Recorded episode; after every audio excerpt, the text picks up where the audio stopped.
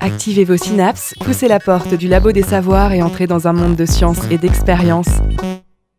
Bonsoir et bienvenue au Labo des Savoirs, émission activatrice de Synapse. Ce soir, nous croisons les sciences et la société masculine, la recherche et le féminisme. Au Labo des Savoirs, les femmes sont scientifiques, les femmes font la science. Une émission animée par Thomas Prévost et Emmanuel Meffray. Bonsoir Thomas. Bonsoir Emmanuel.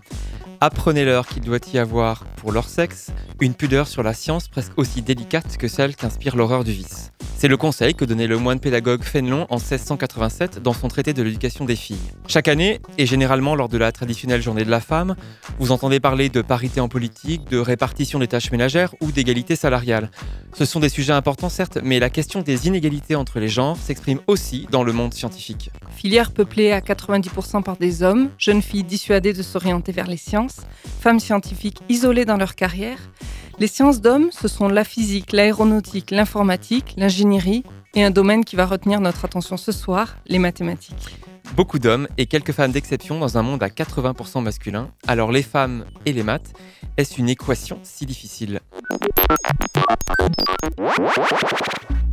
Au sommaire de cette émission, un reportage de terrain. Une journée dans un lycée à Laval avec le comité Femmes et Sciences 53. Pourquoi les filles vont-elles toutes en biologie ou en pharmacie? Qu'arrive-t-il à celles qui décident de devenir ingénieurs? Rencontre avec chercheuses, lycéennes et lycéens.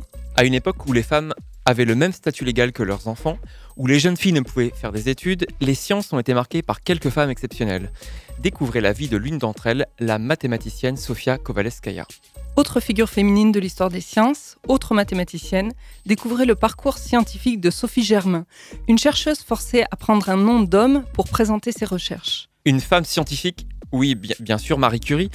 Scientifique et doublement nobilisée et panthéonisée, Marie Curie est l'icône des femmes scientifiques. Moins connues sont sa vie de famille, sa fille, Irène Joliot-Curie, et sa petite fille, Hélène Langevin-Joliot une grande scientifique que le Labo des Savoirs a rencontrée.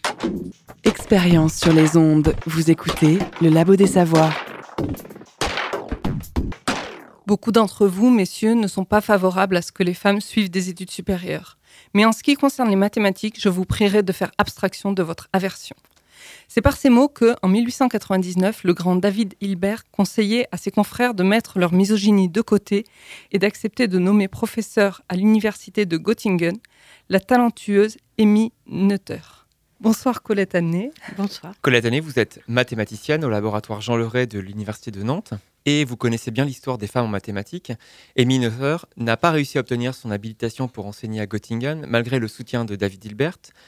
Une femme professeure, c'est impensable, s'est-on alors écrié. Aujourd'hui, plus de blocage, mais il n'y a que 18 à 20% de femmes chercheuses en mathématiques. Vous êtes surprise par ces chiffres? Ben, Je les connais. Et si on regarde les femmes qui sont professeurs d'université et non pas maîtres de conférences et qui sont en 25e section, alors on tombe en dessous de 10%. C'est-à-dire que la race des femmes professeurs de mathématiques pures à l'université est en voie d'extinction en France. Marina Enferry, bonsoir.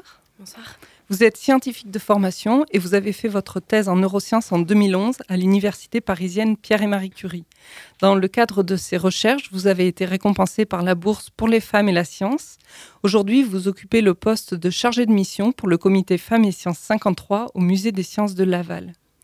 Marie-Aînée Ferry, en 2013, les femmes ont le droit de faire des études, deviennent professeurs, directrices de laboratoire, astronautes ou même ministres de la recherche. Pourtant, il n'y a que 27% de filles en école d'ingénieurs, 11% de femmes professeurs de sciences à l'université. Où se trouvent les blocages? Je pense que les blocages sont à deux niveaux. Dans la société qui fait grandir euh, ces jeunes filles en leur faisant penser, pour X raisons, qu'elles ne sont pas faites pour ces postes-là, prestigieux, valorisant et également du coup ces filles qui intègrent le fait que c'est pas pour elles qu'elles ont des qualités qui les poussent vers d'autres métiers plus féminins et c'est extrêmement dommage. Marie née en Ferry, il existe une association nationale Femmes et Sciences, une association Femmes et Mathématiques, et ces deux structures et d'autres encore que je n'ai pas citées ont pour objectif de sensibiliser le public à ces questions. Vous vous reconnaissez, j'imagine, dans leurs actions. Quels sont les objectifs exacts du comité Femmes et Sciences 53 euh, Femmes et Sciences 53, donc on a rajouté le 53 pour bien spécifier qu'on nous on agit en Mayenne, donc dans le département de la Mayenne. on est vraiment sur le terrain, là où ce que font les associations donc nationales qui sont à Paris, euh, elles font très bien leur boulot, elles font beaucoup de choses euh, très bien, mais c'est très parisien action. Et euh, du coup, nous, le problème, on a constaté qu'il était aussi ailleurs, en région, et on a décidé d'aller vraiment à la rencontre. Enfin, moi, c'est mon métier, j'ai été recrutée pour faire ça. je travaille à développer des outils pour euh, faire passer le message, pour le pérenniser aussi auprès des jeunes filles et également des jeunes garçons, donc sur le département de la Mayenne et maintenant en région Pays de la Loire. Donc vous allez à la rencontre de ces jeunes filles dans les établissements scolaires ou dans d'autres structures? Oui, c'est ça. En fait, on a un point d'entrée dans les établissements scolaires, donc collège et lycée, mhm. qui est une exposition itinérante qui s'appelle Les filles oser les sciences, qui est donc exposée dans les établissements à leur demande. C'est une exposition gratuite. Et euh, nous, on conseille toujours aux établissements donc, de prendre leur temps pour exploiter cette exposition donc, qui présente les données, les constats de... Euh, la scolarité des filles, l'emploi des femmes ensuite, et quelques portraits de femmes scientifiques, donc mayonnaises, pour euh, essayer de s'identifier à ces personnes-là qu'on rencontre tous les jours. On les laisse exploiter cette exposition et ensuite on intervient au bout de trois semaines en classe, donc avec les collégiens, les collégiennes, les lycéens, les lycéennes. Et on a un débat sur euh, tout ce qui est stéréotype d'orientation et également on leur apporte des informations sur euh, l'orientation en sciences, qui sont des questions qui se posent euh, à partir de la quatrième. Nous vous avons suivi pendant une journée au lycée général et technologiques Réaumur à Laval. À Réaumur, les garçons vont en bac STI 2D, sciences et technologies et de l'industrie et du développement durable. Les filles, elles, se dirigent vers le bac STI 2S, 2S pour santé et social. Écoutons Sandrine Labbé, directrice du musée des sciences de Laval, en pleine discussion de genre et d'orientation avec les lycéens. Et pourquoi pas astronaute Prise de son Pierre Avril, montage Guillaume Messière. Le Labo des Savoirs Voyage au centre de la science. Alors je vais, vous donner une liste de métiers et vous allez me dire si euh, bah, une femme peut faire euh, ces métiers-là. Donc euh, puricultrice, sage-femme, chimiste, Cosmonaute. Alors il y a quelqu'un qui a dit oui, mais il y en a d'autres qui ont dit non. Vous en pensez quoi? Une femme peut être cosmonaute? Il y en a. Mais d'ailleurs, pourquoi une femme ne pourrait pas être cosmonaute? Moi, en tant que professeur adjoint, je trouve qu'il y a quelque chose qui me gêne beaucoup au lycée Réaumur, c'est que les élèves s'orientent de façon sexuée. Et ça, ça me gêne beaucoup. Donc j'aimerais bien qu'aujourd'hui, grâce à cette conférence, il y en ait certains qui puissent réfléchir sur leur orientation, qui puissent penser que effectivement STI 2D pour les jeunes filles, bah oui c'est possible et ça peut ouvrir plein de perspectives. Et parallèlement que les garçons peuvent aller en ST 2S, il n'y a pas de problème. D'accord voilà pourquoi vous êtes là cet après-midi. Alors, quelle classe est arrivée là Ce deuxième groupe, c'est quoi Les E, d'accord. Les A et E. Donc, euh, moi je me présente, je suis Sandrine Labbé, je suis euh, directrice du musée des sciences CCSTI de Laval. Euh, je suis là par contre à un autre titre, puisque je m'occupe aussi de ce qui s'appelle Femmes et Sciences. C'est un groupe de femmes euh, scientifiques et d'hommes qui euh, ben, souhaitent faire découvrir aux jeunes gens les filières de formation scientifique et technique. Donc euh, il y, a un petit peu de travail et on va essayer de, discuter de tout ça ensemble. On a constaté en effet qu'il y a un problème, comme l'a dit votre proviseur adjoint. Eh bien, c'est que aujourd'hui, on ne fait pas les mêmes choses si on est un garçon ou si on est une fille.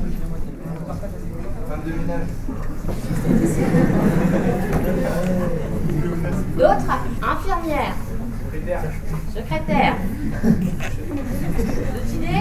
Donc tout ça est vrai, hein c'est-à-dire que ce sont des métiers où il y a essentiellement des femmes qui les exercent. Citez-moi maintenant des métiers où il y a essentiellement des hommes. Allez-y, j'entends pas là. Les moines. Donc euh, il y a des grands domaines comme ça professionnels dans lesquels il y a beaucoup d'hommes, comme par exemple le bâtiment, euh, comme euh, tout ce qui est euh, donc génie civil. Je vais vous citer quelques chiffres. Au bac S, eh bien, il y a 47% de filles, donc c'est pas mal, on dit presque 50-50, mais il y a une grande différence dans les spécialités. Je peux vous dire par exemple qu'il y a 85% de filles dans les écoles paramédicales. 75% de filles dans les écoles d'infirmières. Et par contre, dans les écoles d'ingénieurs, eh bien, elles sont 27% et elles sont 25% dans les IUT de technologie. Alors nous, ça nous pose un problème. On, a regroupé en fait les métiers dans 87 familles professionnelles. Donc ces familles professionnelles, c'est par exemple le transport, le bâtiment, la santé et le social, l'administration, l'agriculture, l'informatique, etc. Et puis on s'est rendu compte qu'il n'y avait euh, pas du tout la parité hein, dans ces métiers-là. Et surtout, on a constaté que 50% des emplois féminins sont concentrés sur 12 familles professionnelles alors qu'il y a le choix dans 87 familles. Ils font tous pareil Ah, elles font toutes pareil. Ouais, c'est vrai. Et quelle pourrait être la conséquence de tout ça, par exemple? Il faut savoir qu'aujourd'hui, euh, sur euh, le marché du travail, les femmes sont plus diplômées que les hommes. Pourtant, on a dit qu'elles subissaient le chômage davantage que les hommes. Alors on va essayer de réfléchir à tout ça ensemble. Comment cela est-il possible? Il y a donc euh, Samia Soutani qui est venue nous rejoindre. Bonjour à tous. Euh, je suis Samia, je suis enseignant-chercheur à l'IUT de Laval. Je vais peut-être euh, en voir quelques-uns d'entre vous dans quelques années. L'avantage que les filles ont sur les garçons, c'est qu'elles s'accrochent, c'est qu'elles se battent. Les filles sont beaucoup plus battantes que les garçons. Et, c'est vrai qu'elles ne reculent pas devant la difficulté. C'est pour ça que moi j'essaie de leur faire passer ce message en leur disant que vous êtes capable de vous en sortir, même dans des formations difficiles, et il ne faut pas euh, s'autocensurer. C'est le message que je répète à chaque fois pas d'autocensure. Je pense que c'est euh, en amont euh, qu'elles ont un peu peur. En regardant les parcours des, filles euh, autour d'elles, elles se disent bon voilà, je m'en sortirai sans doute beaucoup plus facilement si je suis cette filière-là plutôt que celle-là. Donc elles, se fixent des limites qui n'ont pas lieu d'être. Bah, c'est ça l'autocensure dont je parlais tout à l'heure. Et il y en a qui sont un peu conditionnés par leur entourage, par la société. Mais posez-vous cette question. Est-ce que vous êtes en mesure, est-ce que vous avez la capacité et l'envie de faire autre chose? Même si autour de vous, on voit plus d'infirmières femmes que d'hommes, même s'il y en a de plus en plus. Je pense que les parents ont un rôle à jouer, la société a un rôle à jouer. Ça se joue très très tôt, euh, à la maternelle. On en parlait tout à l'heure, mais je pense qu'il y a un travail euh, à faire euh, très très tôt, dès le plus jeune âge, pour expliquer aux filles qu'il faut qu'elles, encore une fois, qu'elles explorent tous les horizons et qu'elles ne se, se fixent pas de limites euh, en particulier dans les poursuites d'études, parce que c'est ce qui va leur permettre de trouver un métier par la suite, c'est ce qui va leur permettre de s'épanouir, parce que c'est vrai que d'avoir une famille, c'est très bien, et euh, il n'y a pas de raison de, s'inquiéter pour ça. Euh, des femmes qui ont fait des études longues ont eu des familles et des enfants, ça ne les a pas empêchées de fonder une famille, et encore une fois, il faut que les filles se prennent un petit peu en main et qu'elles ne... voilà, ne reculent pas devant la difficulté d'intégrer ce type de formation bonjour à tous. Euh, donc, je m'appelle Svetlana. Alors, euh, je suis pas beaucoup plus vieille que vous. J'ai quitté le lycée l'année dernière. Euh, en ce moment, je suis en première année à l'Estaca. Donc, pour ceux qui ne connaissent pas, c'est une école d'ingénieur spécialisée dans les transports. donc, avant d'arriver ici, je n'ai pas fait un bac S. J'ai fait un bac S génie mécanique. Moi, dans ma promo, à la base, on était 117 en début d'année. Sur 117, on était 5 filles. Et dans la catégorie STI, bah, je suis la seule. Donc euh, moi, bah, si je suis venue ici aujourd'hui, c'est parce que j'ai toujours regretté au, lycée, on a eu beaucoup d'interventions présentant euh, des écoles, des poursuites d'études, différents métiers, et euh, en majorité, en fait, c'était toujours des hommes qui venaient faire présentation. Je n'ai eu qu'une seule fois une femme. J'étais venue présenter le musée des sciences et promouvoir donc le pourcentage de filles, promouvoir les filles dans les musées scientifiques, un peu comme l'intervention d'aujourd'hui. Donc c'est vrai que je trouve ça dommage et c'est pour ça que j'ai voulu participer à ça, c'est qu'on a la possibilité de participer à des forums, à des salons d'étudiants, mais euh, je trouve ça plus important de, de promouvoir les filles et euh, donc ça me tient à cœur. Donc euh, si je reste à l'Estaca, je vais poursuivre à ces interventions. Et simplement par curiosité, tes professeurs à l'Estaca, est-ce que, est que tu as des femmes en professeur? Une, on va dire qui est professeur d'anglais.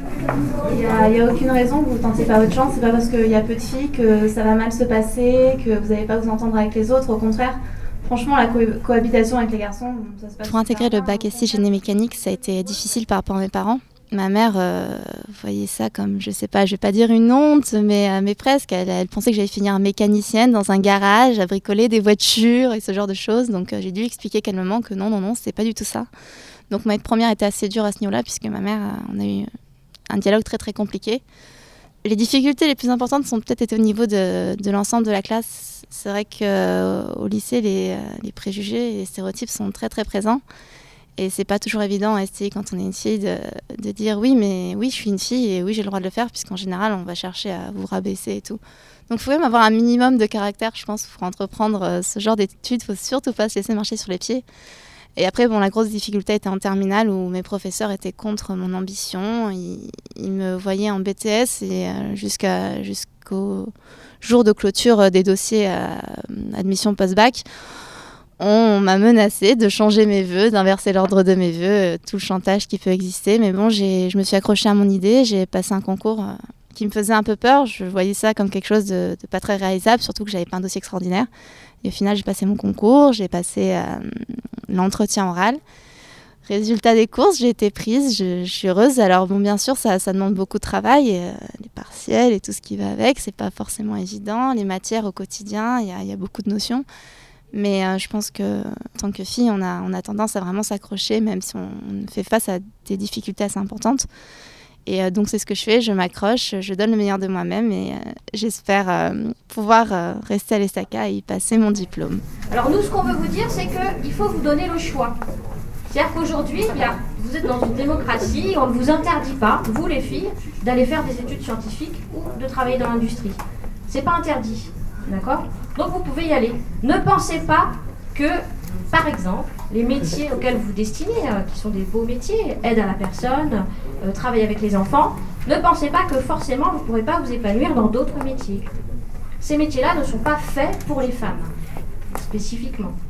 Ainsi que les métiers euh, technologiques ou scientifiques ne sont pas faits pour les hommes. Reportage, documentaire, interview, expérience radiophonique, entrée dans le labo des savoirs. Oui, l'équation femmes et sciences a un problème bien complexe, on l'a entendu dans, ce reportage. Le, constat est clair, les femmes ne se dirigent pas vers les mêmes filières scientifiques que les hommes. Aux filles, la santé et la pharmacie, le soin et la vie. Aux hommes, la fraude réflexion mathématique, la machinerie et la technique. Au lycée déjà, lorsqu'il s'agit de choisir une orientation en fin de seconde générale, 41% des garçons optent pour la filière scientifique, contre 28% des filles. Et à l'université, si plus d'un étudiant sur deux est une fille, moins d'un sur trois l'est dans les sections sciences fondamentales ou appliquées comme les mathématiques, l'informatique ou la physique. Pourquoi? C'est ce que nous essayons de comprendre aujourd'hui avec Marine Enferry, chargée de mission pour le comité Femmes et Sciences 53 à Laval, et la mathématicienne Colette Anné du laboratoire de mathématiques Jean Leray à l'université de Nantes. Nous ne pouvons ignorer un axe de réponse à cette différence d'orientation entre hommes et femmes, celui de la neurobiologie. Des scientifiques ont expliqué ces différences d'orientation par des constitutions biologiques différentes. Bien sûr, il ne s'agit plus, comme au XIXe siècle, de supposer l'infériorité intellectuelle des femmes, mais de démontrer que, peut-être, les deux sexes n'ont pas les mêmes préférences cérébrales. Mariné Ferry, vous ne partagez pas cette approche et préférez suivre une autre position neuroscientifique. Que pensez-vous des arguments neurobiologiques qui voudraient expliquer le faible nombre de femmes physiciennes ou mathématiciennes? Le cerveau a-t-il un sexe? Effectivement, je ne suis pas d'accord avec ces travaux-là. Euh, après, ce sont des études qui restent euh, très controversées. Aujourd'hui, les scientifiques qui sont pour cette différence de sexe ou de, cerveau pardon, entre les sexes et ceux qui sont contre cette différence de cerveau sont encore très contestés. Les études euh, qui sont menées sont pas forcément menées sur des grands échantillons, etc. Euh, moi, je préfère les travaux d'une certaine neurobiologiste donc, qui s'appelle Catherine Vidal, qui, elle, préfère placer l'individu avant le sexe, et euh, notamment qui explique avec un argument euh, pour la neurobiologiste que, que j'étais, qui m'apparaît assez imparable, c'est que à la naissance, il y a seulement 10% des connexions cérébrales qui sont formées et que le reste se forme ensuite en fonction de notre environnement. Donc on peut mm. penser qu'effectivement, c'est l'environnement qui fait que euh, mm. les filles agiront comme des filles et les garçons comme des garçons. Alors on va reparler tout à l'heure des travaux de Catherine Vidal, mais juste avant, peut-être en parlant de, la recherche des, chercheurs du laboratoire de, de psychologie cognitive du CNRS de l'Université d'Aix-Marseille ont mené auprès d'élèves des deux sexes une expérience tout à fait étonnante. Il s'agissait de reconnaître des formes géométriques complexes dont l'imbrication mutuelle composait un dessin. Cet exercice a été présenté comme un test de géométrie et comme un test de dessin à deux groupes distincts. Et surprise, les filles ont obtenu des résultats identiques lorsque la tâche demandée leur était présentée comme relevant du dessin, mais très nettement inférieure lorsqu'elles étaient placées dans un cadre géométrique. Marine et Enferry, les résultats de cette expérience battent en brèche une vision essentialiste de la production du savoir scientifique et soulignent le poids du contexte éducatif dans les processus de l'apprentissage. Qu'en pensez-vous? Oui, bah, cette expérience, euh, elle, est, elle est géniale dans ce qu'elle démontre. Enfin, c'est que elle, elle, vient rappeler en fait une autre étude euh, qui a été faite, qui consistait donc à, regarder le comportement des enseignants en maths euh, chez les plus jeunes. Il me semble que c'était des collégiens, mais je suis plus très sûre, et où les profs, sans s'en rendre compte, interrogeaient beaucoup les garçons pour tout ce qui était réflexion en maths. Euh, construction du raisonnement, etc.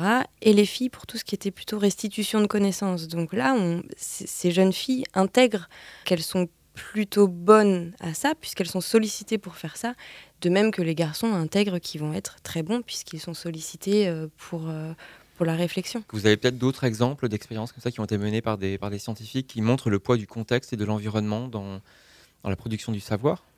Oui, alors je pense à une autre étude, qui me semble que c'était une étude américaine, qui avait proposé, donc c'est plus euh, une expérience qui a vraiment mis en évidence le comportement des filles et celui des garçons face à une situation de d'échec. On leur a présenté donc à un groupe de garçons, un groupe de filles, un puzzle infaisable. Il manquait une pièce ou une pièce ne s'imbriquait pas avec les autres. Ils avaient un temps limite pour le faire et les... donc évidemment personne n'a réussi. Et les jeunes garçons, quand on leur demandait alors comment tu te sens, euh, ça va, ils disaient oh, j'y étais presque. Et les jeunes filles, elles, disaient je suis nulle. Colette Année, comment est-ce que vous entendez, vous, ces enquêtes qui visent à démontrer une moins bonne adaptabilité, pour pas dire une infériorité, des femmes au raisonnement mathématique? Bah, De toute façon, je ne peux pas y croire parce que je ne vais pas me contredire ma situation. Quand on regarde l'accès des filles au savoir, euh, de façon historique, on voit que y a, en France, il y a un handicap institutionnalisé. Les filles ont une éducation euh, obligatoire par la loi dix ans plus tard que les garçons. Quand elles l'ont, on ne leur apprend pas la même chose. Quand on forme des instituteurs, on ne leur enseigne pas la même chose parce qu'on ne prévoit pas qu'elles vont enseigner la même chose. Donc euh, cette différence est, d'abord dans les institutions. Donc euh, c'est difficile de ne pas intérioriser ces conditions quand elles sont tellement explicites. Alors, position, enfin différence institutionnelle, est-ce que, est -ce que la différence d'accès entre les, les, filles et les garçons aux carrières, disons, euh, de mathématiques, est-ce que ça pourrait être aussi lié à l'image, euh, disons, virile euh, que peuvent, ont pu revêtir les mathématiques. Si, on cite euh, Flaubert dans son dictionnaire des idées reçues, en face du mot mathématique, il écrivait dessèche le cœur.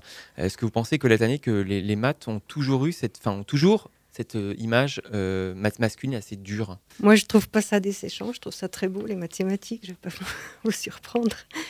Euh, mais par contre, il y a euh, des, le métier de mathématicien est, hmm. est quand même euh, typé. Et là encore, c'est quand même le contexte, l'environnement qui le définit. il y a maintenant au CNRS une mission pour la place des femmes du CNRS. Bon, ça ne concerne pas strictement les mathématiques, mais les métiers scientifiques. Et vous avez dit qu'en physique, il n'y avait pas beaucoup plus de filles qu'en maths. Et donc, elles ont mis en évidence un modèle professionnel dominant et unique qui est masculin mais qui est défini comme neutre. Alors, euh, les, caractéristiques de ce modèle, c'est disponibilité totale, entre parenthèses psychique, physique et idée de vocation, sens politique, avec un travail relationnel, constitution et entretien de réseau, et goût du pouvoir. Ça, c'est ce qui est euh, considéré comme euh, les qualités pour faire un métier de chercheur et qui sont des, bon, considérées aussi comme mmh. masculines. Et à l'opposé, il y a un modèle identifié comme féminin avec les caractéristiques suivantes conciliation des temps privés et professionnels, sérieux et application dans le travail, diplomatie et responsabilité. Ce qu'on peut dire aussi, euh, c'est que ces qualités dites féminines, si euh, des, garçons les trouvent comme de réelles qualités, ils auront aussi de, aussi de difficultés que les femmes à faire carrière sur, avec ces principes-là. C'est un genre construit. Alors, pour illustrer aussi l'importance capitale du contexte social dans l'orientation universitaire des filles, nous pouvons remonter à une autre époque, au XIXe siècle. Que le cerveau des femmes et des hommes soit significativement différent ou non, il fut un temps où les femmes n'avaient pas le droit d'aller à l'université. ce qui explique bien leur absence dans les laboratoires de recherche. Parlons alors des exceptions et de quelques mathématiciennes célèbres, en commençant par la vie de Sofia Kovalevskaya. Au micro de Maxime Labat, Michel Audin, mathématicienne à l'Université de Strasbourg, qui publiait en 2008 Souvenirs sur Sofia Kovalevskaya. Le Labo des Savoirs, le moteur de recherche en culture scientifique. Bonjour Michel Audin. Bonjour. Vous êtes l'auteur d'un ouvrage sur Sofia Kovalevskaya, une mathématicienne russe de la seconde partie du 19e siècle. C'est un personnage fascinant tant par sa vie, qu'il a mené un peu partout en Europe, que par son œuvre. Il existe de nombreux ouvrages et de nombreux euh, films, même un cratère sur la Lune qui porte son nom ainsi qu'un astéroïde. Elle a donc une place d'honneur au Panthéon des grands et des grandes scientifiques pour vous, quel est l'aspect de sa vie et de ce personnage qui vous paraît le plus fascinant? Euh, Donc elle a vécu beaucoup de vies à la fois, bien qu'elle n'ait vécu que 41 ans. Elle est morte assez jeune, mais avant ça, elle avait eu le temps d'être euh, mathématicienne et en même temps écrivaine, plus ou moins militante politique. Euh. Elle a une œuvre mathématique assez considérable. Elle a été aussi la première femme à, peut-être pas exactement la première femme à être, avoir un poste de professeur d'université, mais en tout cas la première femme à avoir une vie de professeur d'université un peu semblable à celle que nous avons nous aujourd'hui. Plus intéressant, c'est bien entendu euh, son, ses travaux mathématiques. Elle a fait euh, deux choses importantes, très importantes euh, dans sa courte vie. Elle a un théorème qui s'appelle le théorème de Cauchy-Kovalevskaya, je ne vais pas vous expliquer ce que c'est, mais... Peut-être le domaine euh, des mathématiques auquel appartient ce... dérivées partielles. Euh, quelles équations dérivées partielles peut-on résoudre? Elle a eu un apport euh, très original, c'était sa thèse, qui a beaucoup étonné son directeur de recherche, qui s'attendait vraiment à, d'autres résultats, et elle a trouvé un contre-exemple à ce qu'il voulait faire. Et elle a énoncé le, bon théorème, elle l'a démontré. Et puis la deuxième chose, c'est ce qu'on appelle la toupie de Kovalevskaya, donc c'est une espèce de, de, truc qui tourne un peu comme une toupie. Donc c'était un, un problème ça a l'air d'être, euh, c'est pas un jouet, hein. C'était un problème euh, assez théorique euh, de mécanique, assez difficile, sur lequel tout le monde séchait depuis plusieurs dizaines d'années. Il y avait même eu des prix qui avaient été déclarés par des académies de sciences et personne ne savait répondre à, ces questions. Et elle a fait avancer ce problème d'une façon assez surprenante dans les années 1880. Euh, elle a eu pour ça un prix de l'Académie des sciences à Paris. Je dois dire que c'est des choses qui, sont, qui restent encore un peu mystérieuses aujourd'hui. Il y a encore des problèmes de mathématiques qui sont ouverts et qui sont liés à ce qu'elle a fait. Il reste encore des parties à découvrir. Oui. Quels ont été les lieux qui ont hébergé son travail euh, Où a-t-elle travaillé, euh, Sofia Kovalevskaya? Alors, elle, a été, elle était russe. Hein. elle a voulu faire des études à l'étranger, donc elle a dû... comment elle s'est mariée C'était un mariage blanc, quoi elle s'est mariée avec un monsieur pour pouvoir aller voyager à l'étranger, euh, parce que avant ça, elle était considérée comme mineure. Elle a fait des études en Allemagne, à Heidelberg et surtout à Berlin avec euh, Weierstrass. Et puis après, sa vie mathématique l'a emmenée euh, un peu partout en Europe. Et à la fin de sa vie, la dernière partie de sa vie, elle, quand elle a eu ce poste de professeur d'université, c'était à Stockholm. C'est là qu'elle est morte. Donc, elle a été professeure à l'université de Stockholm. Pensez-vous que les, sciences, et en particulier les mathématiques, peuvent encore aujourd'hui être un lieu propice pour euh, l'émancipation des femmes et l'égalité entre les sexes? En tout cas, c'est un lieu du, militantisme euh, féministe, c'est clair, parce que c'est encore, euh, ça, reste considéré comme quelque chose de masculin, en particulier par les jeunes filles qui, choisissent difficilement cette, voie, alors que c'est un, un lieu de choses passionnantes et intéressantes et tout à fait à leur portée. Comment Sofia Kovaleskaya a-t-elle réussi à surmonter tous ces freins pour se tourner vers les mathématiques? Elle aimait les mathématiques et elle voulait euh, apprendre les mathématiques. Bon, il y avait aussi une idée euh, à l'époque, euh, dans le milieu dans lequel elle vivait, qui était un milieu, disons, des nihilistes russes, qu'il fallait émanciper le peuple, ce qui en Russie dans les années 1860, c'était pas une chose triviale et que pour émanciper le peuple, ce qui est utile, c'est surtout de donner, de donner l'instruction aux femmes, parce que quand vous donnez l'instruction à un homme, et eh ben voilà, vous donnez l'instruction à un homme, alors que quand vous donnez l'instruction à une femme, vous donnez l'instruction à une femme et à ses enfants, etc.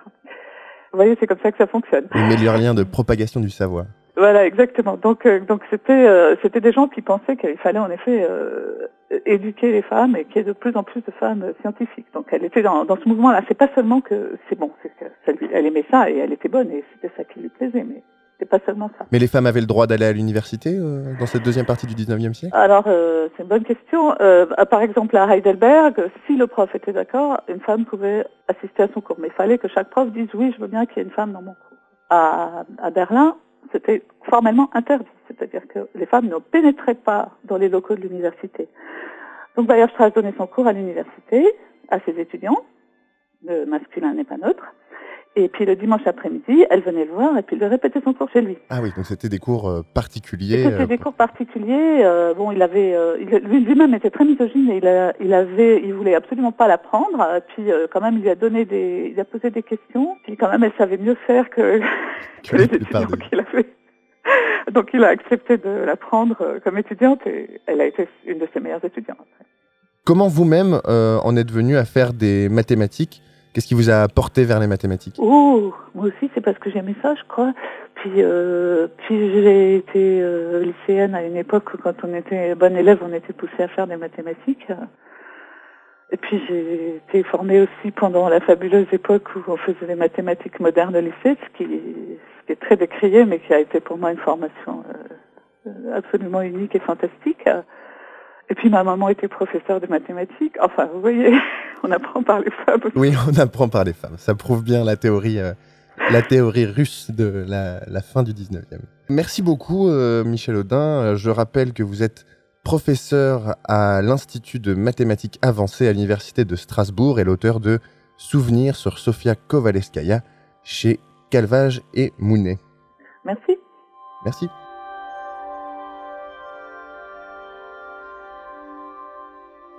Le labo des savoirs. Femmes et sciences, une équation difficile comme le montre l'exemple de Sofia Kovalevskaya, les difficultés qu'elle a rencontrées pour simplement pratiquer puis enseigner les mathématiques, rappellent combien l'accès à l'enseignement scientifique pour les femmes fut tardif en Europe.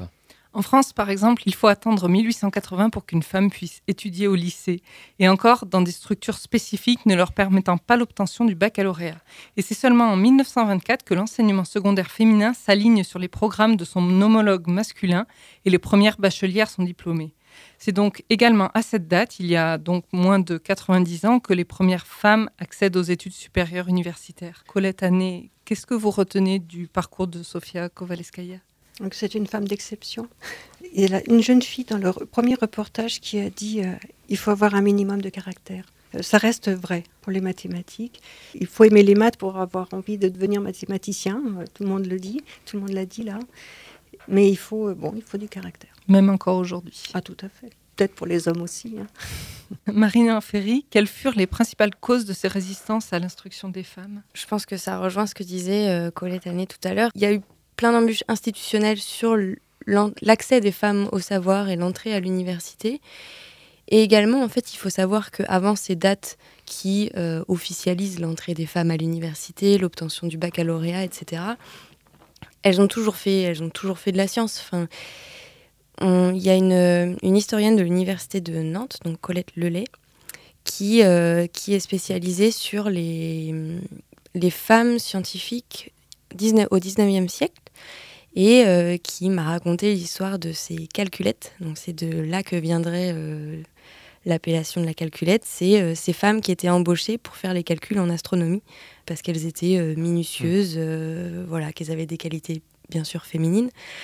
Donc la minutie, la patience, et donc elles faisaient tous les calculs. Et, et on les a oubliés, ce sont les hommes qui avaient leur nom sur les découvertes à l'époque. Donc voilà, je pense qu'elles ont toujours été là, que ce soit également derrière leur mari. On a un exemple à Laval d'une femme qui, euh, qui a travaillé avec son mari et qui a été reconnue euh, il y a trois ans puisque son nom a été apposé sur la plaque de la rue qui portait jusque-là le nom de son mari, donc c'est Daniel Euler. Et donc la rue maintenant s'appelle Daniel et Pauline Euler, puisque les deux ont travaillé ensemble euh, sur l'étude des fossiles de la région. Donc euh, elles ont toujours été là. Je pense que euh, il fallait juste ouvrir les yeux et, euh, et leur donner le droit officiel pour qu'elles soient de plus en plus nombreuses. Et elles continueront à l'être. On dit que ce sont souvent des femmes exceptionnelles aujourd'hui, avec du caractère. Je pense que ce qu'il faut, c'est que ça devienne juste des femmes normales. Alors justement, on va parler un peu de- du, du temps présent, du cas, concret actuel. Euh, Colette Année, vous travaillez à l'université, qui, est un lieu de, production du savoir, un lieu d'intelligence dans lequel on peut, on peut s'attendre à trouver une grande ouverture d'esprit. Pourtant, euh, comme on l'a vu, les facultés ont longtemps frappé par leur conservatisme et leur fermeture aux évolutions sociales. Le monde scientifique aujourd'hui, il a quand même changé. Est-ce qu'il y a toujours des difficultés pour les femmes à faire carrière dans la recherche? Première précision, je suis euh, chargée de recherche au CNRS. Le CNRS, a priori, est moins féminisé que, l'université, mais si on regarde, les femmes font mieux carrière. Elles ont, il y a un plafond de verre, hein, mais il est, il est, moins épais, disons. Alors plafond de verre, peut-être que vous pouvez expliquer ce que c'est? Bah, c'est la difficulté à faire carrière. Donc il y a, bon, les embûches sont tout au long, donc il faut euh, lutter contre les préjugés de son entourage, hein, s'il y en a. Enfin moi, dans mon cas, il y en avait pas, par exemple. Au contraire, euh, comme Michel Audin, j'étais encouragée par ma mère. Après, il y a la reconnaissance euh, par le milieu. Donc, par exemple il n'est pas normal que systématiquement en mathématiques, le pourcentage de candidates au poste de maître de conférence est supérieur au nombre de reçus mmh. au poste, à, ces, concours. Et alors, le plafond de verre, c'est justement le, bah, le fait qu'en fait, il a précisément, les maîtres de conférence ne deviendront pas professeurs. Et euh, au CNRS, que les chargés de recherche euh, mmh. deviennent ou pas directeurs de recherche. Est-ce que c'est un processus euh, d'autocensure, on en parlait tout à l'heure, ou est-ce que c'est quelque chose qui est latent institutionnellement? Ou est-ce que c'est un peu des deux? Parler d'autocensure, moi, ça, ne me plaît pas trop. Je pense ça peut pas être conscient. C'est simplement qu'on mesure ses chances, quoi. Marie Néanferry, une réaction peut-être sur le, processus supposé, enfin conscient ou inconscient d'autocensure? Qu'est-ce que qu'est-ce que vous en pensez? Moi, je pense qu'il est bel et bien là, qu'il est effectivement inconscient, il y a une notion qui est nouvellement étudiée, enfin depuis quelques années étudiée par, euh, par les sociologues, qui est la menace du stéréotype. C'est-à-dire que vu qu'on attend de moi que j'échoue euh, dans ce domaine-là, je ne vais pas y aller. Cette autocensure, mmh. euh, et, c'est un processus parfaitement inconscient, hein. c'est encore une fois, c'est des notions intégrées par les jeunes filles. Donc elles, elles n'iront pas puisque puisqu'elles vont peut-être rater. Et, alors je pense que pire que rater, c'est qu'on nous dise haha, je te l'avais bien dit. Je pense qu'il y a un peu de ça aussi. Et maintenant, nouveau retour dans l'histoire des sciences avec le portrait d'une grande mathématicienne, la française Sophie Germain. Maxime Labat et Guillaume Mézières sont partis en mission pour une biographie de terrain. C'est notre rubrique Rue des Savoirs. Rue des Savoirs. Collège Sophie Germain. 19 mai, Pablo Picasso, 44 000 Nantes. Salut Guillaume Salut Maxime, ça va? Ouais. Et dis donc, c'est sympa de m'avoir fait revenir au collège là. Ouais, c'était bien. Hein hmm. non. Bon, mais je te rassure, on va pas y rester 4 ans. Regarde juste le nom du collège, en fait c'est pour ça que je t'ai fait venir. Collège Sophie Germain. Ah oui. Et voilà, femme scientifique Donne Alors, juste un problème, Maxime. C'est euh, rue des Savoirs, normalement. Alors, pas collège des Savoirs ou alors établissement d'éducation secondaire des connaissances scientifiques. Attends, attends, attends, attends. Ça vaut le coup de faire une petite entorse au règlement. Sophie Germain, c'est pas rien, cousin. Ah, bravo. Tu sais que ses parents lui avaient demandé d'arrêter d'étudier les maths, mais qu'elle a quand même continué, par passion, obstination, dévotion, pour devenir l'une des plus grandes mathématiciennes de l'histoire. Le rêve de tout prof de maths, cet enfant. Enfin bon, euh, heureusement que ses parents étaient suffisamment ouverts d'esprit pour ne pas l'envoyer au couvent ou l'obliger à apprendre la couture ou la danse de salon, enfin des choses qui se faisaient à la fin du 18e avec les femmes. Oui, mais disons qu'elle a profité de meilleurs aspects du siècle des Lumières. L'esprit encyclopédique, la soif de connaissance, la découverte de Newton, de l'air. Puis vu l'ambiance intellectuelle qui régnait à Paris, à cette époque-là, elle s'est très très vite ouverte à de nombreuses autres disciplines. Euh, alors, l'ambiance parisienne, fin 18e siècle, c'est plutôt bruyant et furieux pour ceux qui souhaitaient réfléchir au calme. Sophie Germain, comment elle a passé la, Révolution et la Terreur? Elle était noble, au fait? Non, non, sa famille venait de la haute bourgeoisie, donc euh, bon, ils ont eu de la chance euh, pour le coup. Sophie Germain, elle, a trouvé refuge dans les mathématiques. Elle racontera même plus tard qu'elle s'est tournée enfant vers les maths après avoir lu l'histoire de la mort d'Archimède pendant le siège de Syracuse. Ah oui, Archimède. Alors que les Romains envahissent sa ville et sa maison, Archimède continue de méditer sur un problème de maths et remarque à peine le soldat qui lui plante son glaive dans le dos. C'est beau. Contrairement à ce que beaucoup pensent, les mathématiques peuvent être un univers très apaisant si on s'y plonge totalement. Et Sophie Germain, alors, c'est après la Révolution qu'elle empruntera un pseudonyme, là, le nom de Monsieur Leblanc? Pourquoi d'ailleurs? C'était pour suivre les cours de Polytechnique qui venaient d'être créés. Ah, oui. Sophie Germain avait alors 19 ans Et dans l'école, on comptait des professeurs aussi émérites que Lagrange, Monge, Fourcroy, Vauquelin. Elle ne s'y rendait pas directement d'ailleurs, hein, bien sûr, parce que euh, l'école était strictement interdite aux femmes. On obtenait les cours euh, par le biais d'autres étudiants. euh, voilà. Elle, elle faisait comme ça, et ensuite elle transmettait ses remarques et observations, comme ça se faisait alors à la fin du cours, sous le nom de Monsieur Leblanc. D'accord. La supercherie n'a pas vraiment tenu si longtemps, parce qu'elle est devenue assez célèbre. hein. Voilà. Euh, elle s'est fait appeler Monsieur Leblanc juste le temps pour elle de faire ses preuves. Et de se faire remarquer par, euh, par Lagrange, dont tu parlais d'ailleurs. En fait, après, c'est presque devenu un atout pour elle, euh, la célébrité. Tu, tu vois, l'idée femme scientifique. De nombreux mathématiciens voulaient vraiment la rencontrer. hein. Tu T'imagines voir une femme faire des maths, c'était un peu comme un. Comme, un, comme un une singe mouette qui. avec un violon. Un autobus. Enfin, Enfin, elle avait un côté bête curieuse. Voilà. Et, et il a fallu qu'elle reste sacrément humble, t'imagines, pour ne pas céder au charme d'une célébrité de foire. Oui, une humilité proverbiale, tu veux dire. Sophie Germain s'effaçait complètement derrière la recherche de la vérité, la, la découverte de mécanismes ou le génie fulgurant, simple d'une- belle démonstration. Quoi. Le reste, la gloire, les parures, les, les vanités, ça ne l'intéressait pas du tout. hein. Le travail, rien que le travail. Son travail le plus important fut un très beau problème d'ailleurs. Mais, mais c'est marrant parce que c'était un problème au sens graphique du terme.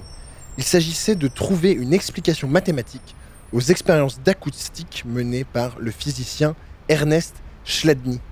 Le principe consiste à prendre une plaque en métal, de la saupoudrer de sable et de la faire vibrer avec un archet de violon. Alors, on ne me demande pas comment ils ont eu cette idée, mais je sais pas si tu as déjà vu l'expérience. si, oui, j'ai déjà vu. ouais. Alors, le sable se, se rassemble et forme des, des figures géométriques toutes différentes euh, en fonction de la fréquence de la vibration du son. C'est c'est vraiment fascinant à voir ça.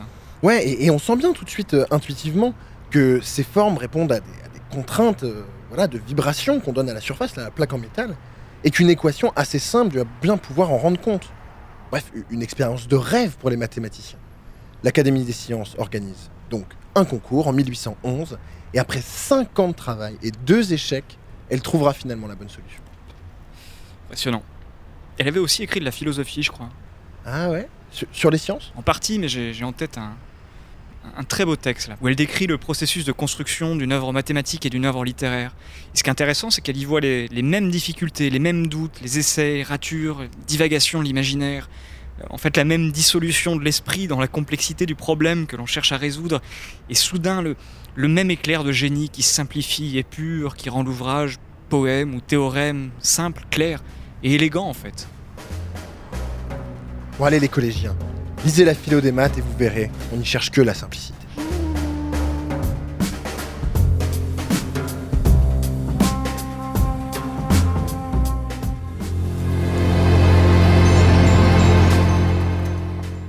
Le Labo des Savoirs interroge la place des femmes dans les disciplines scientifiques avec une attention toute particulière aux mathématiques. Maxime Lebas et Guillaume Mézières viennent de nous présenter leur biographie de la mathématicienne Sophie Germain. Comme beaucoup d'autres femmes scientifiques, Sophie Germain a choisi les sciences, contre les injonctions inverses de ses parents. Marine en Ferry, avec le comité Femmes et Sciences 53, vous intervenez auprès des collégiens et lycéens pour discuter des stéréotypes autour de certaines filières scientifiques. Euh, Dans l'équation femmes et sciences, quel est le poids du contexte familial? Alors le poids, il est, il est énorme, déjà au même titre que dans le choix de n'importe quelle orientation. Euh, quand, on, quand on est jeune et qu'on choisit ce qu'on va faire à l'école, euh, on regarde souvent ce qu'ont fait les parents, euh, ce qu'a fait l'entourage. Et de l'entourage au sens large et important, puisqu'il y a la famille, mais il y a également les professeurs qui sont quand même des gens qui passent beaucoup de temps avec les jeunes au moment où ils font leur choix. Et on a entendu dans le premier reportage euh, Svetlana, donc, qui est une jeune étudiante qui intervenait avec nous, qui disait que ses professeurs ont essayé de la dissuader carrément de faire euh, l'option génie mécanique qu'elle avait absolument envie de faire. Il se trouve que Svetlana, comme les autres femmes euh, exceptionnelles qui se lancent dans ces carrières-là, euh, arrivent à faire fi de ces, de ces problèmes familiaux ou, ou à l'école. Euh, c'est dommage parce que je pense que ça casse beaucoup, beaucoup, beaucoup de vocations. Euh, Svetlana expliquait que sa mère était, était opposée à son, à son choix d'orientation et Colette euh, nous disait tout à l'heure que c'était sa mère qui lui avait aussi donné le goût aux mathématiques. Est-ce que vous pensez que c'est avant tout la mère qui, euh, qui, qui doit pousser, pousser la fille ou plutôt le père ou, ou indifféremment ou les deux? Ah non, indifféremment. Enfin, un enfant se construit avec la somme des influences qu'il va recevoir des adultes qui l'entourent, que ce soit père, mère, euh, tante, grand-père, grand-mère, on s'en fout. Il faut que, il faut que ces gens-là soutiennent, euh, soutiennent leurs enfants. Colette Année, le poids de l'entourage, qu'est-ce que vous en pensez Il faut que je défende ce que j'ai dit tout à l'heure. Donc, moi, ma mère, ce qu'elle m'a dit, c'est pour une femme, la liberté, c'est le travail. Elle me l'a dit, je vais avoir, je me souviens très bien, entre 5 et 7 ans, disons. Donc, euh, de ce point de vue-là, elle, elle m'a. Disons que le, modèle femme au foyer, ou comme ça, femme qui seconde son mari, euh, c'était bon, et c'était mort, quoi.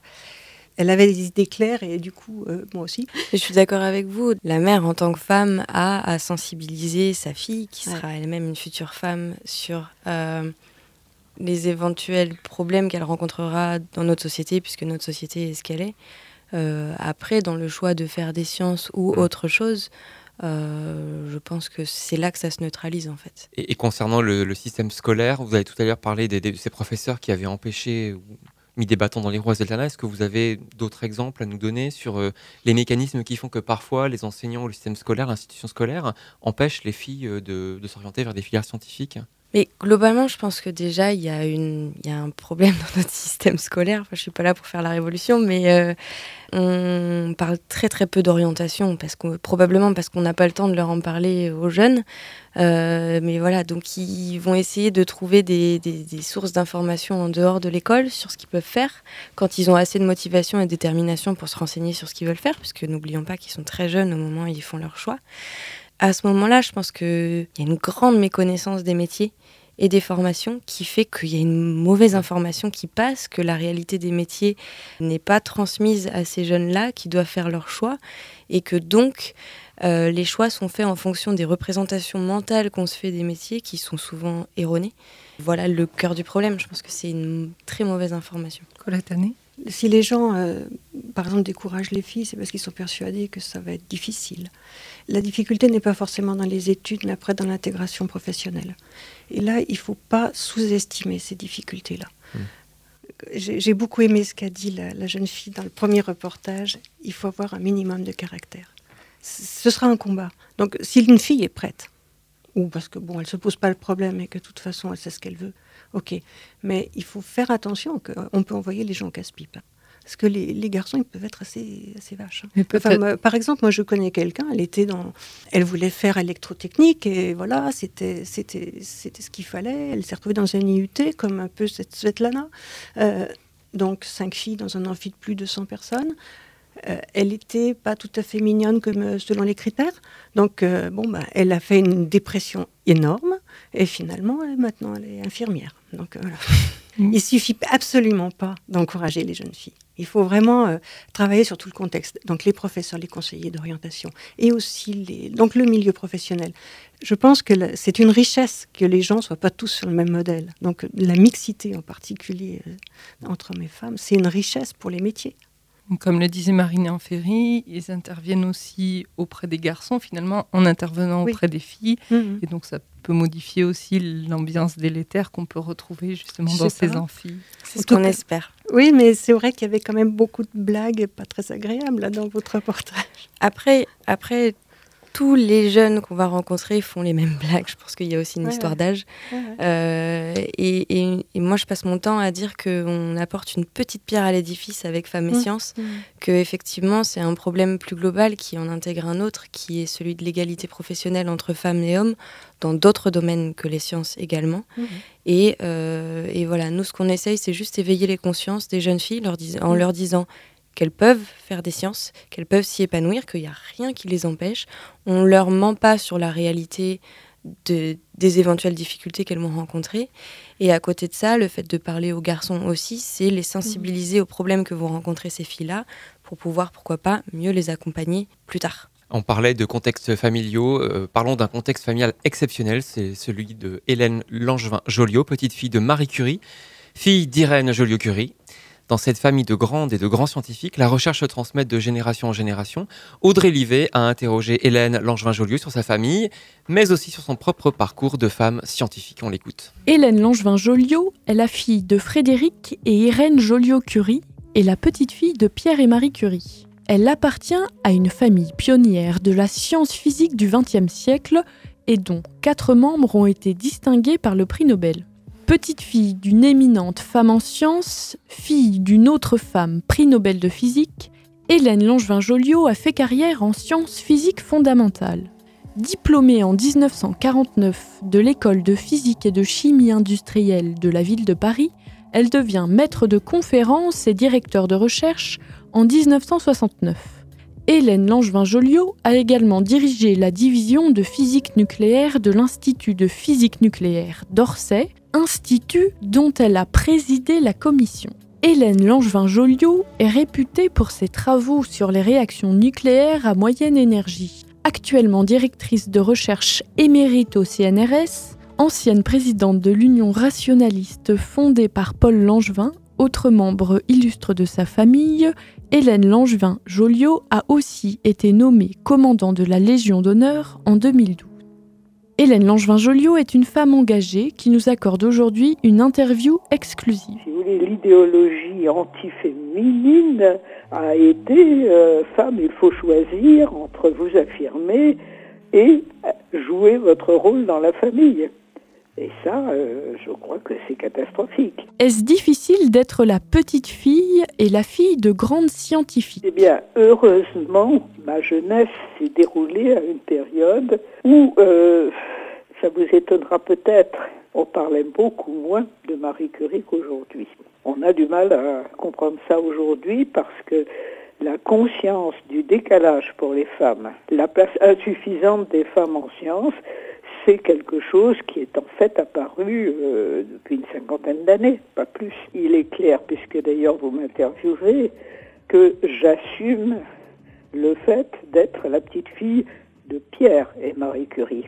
Parce qu'effectivement, au fil des années, j'ai réellement pris conscience qu'il y avait un effort particulier à faire pour faire connaître la recherche scientifique et l'importance de la science, et pour développer l'idée que les femmes devaient avoir toute leur place en sciences. effectivement, Marie Curie est un porte-drapeau.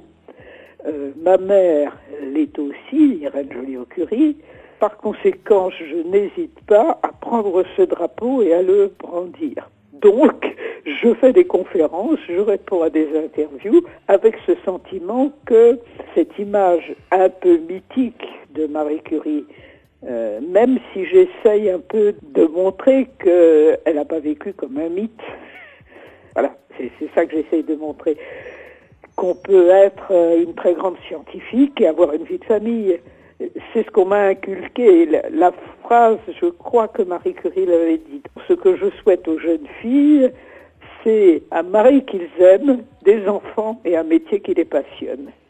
Voilà ce qu'elle avait répondu à une question d'un journaliste. Eh bien, pour être franche, moi qui étais jeune bien avant 68, eh bien, c'est cela que j'avais toujours et que j'ai eu toujours dans la tête.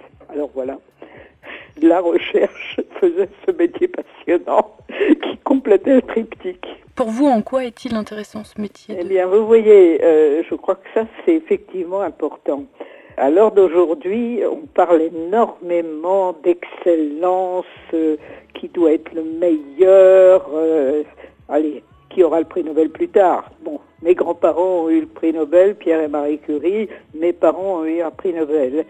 Eh bien, si j'ai fait de la science et de la recherche, heureusement que l'on m'a expliqué d'emblée, que j'ai senti dans les paroles de mes parents, que cette question, être le meilleur, être excellent, c'était pas la question qui se posait.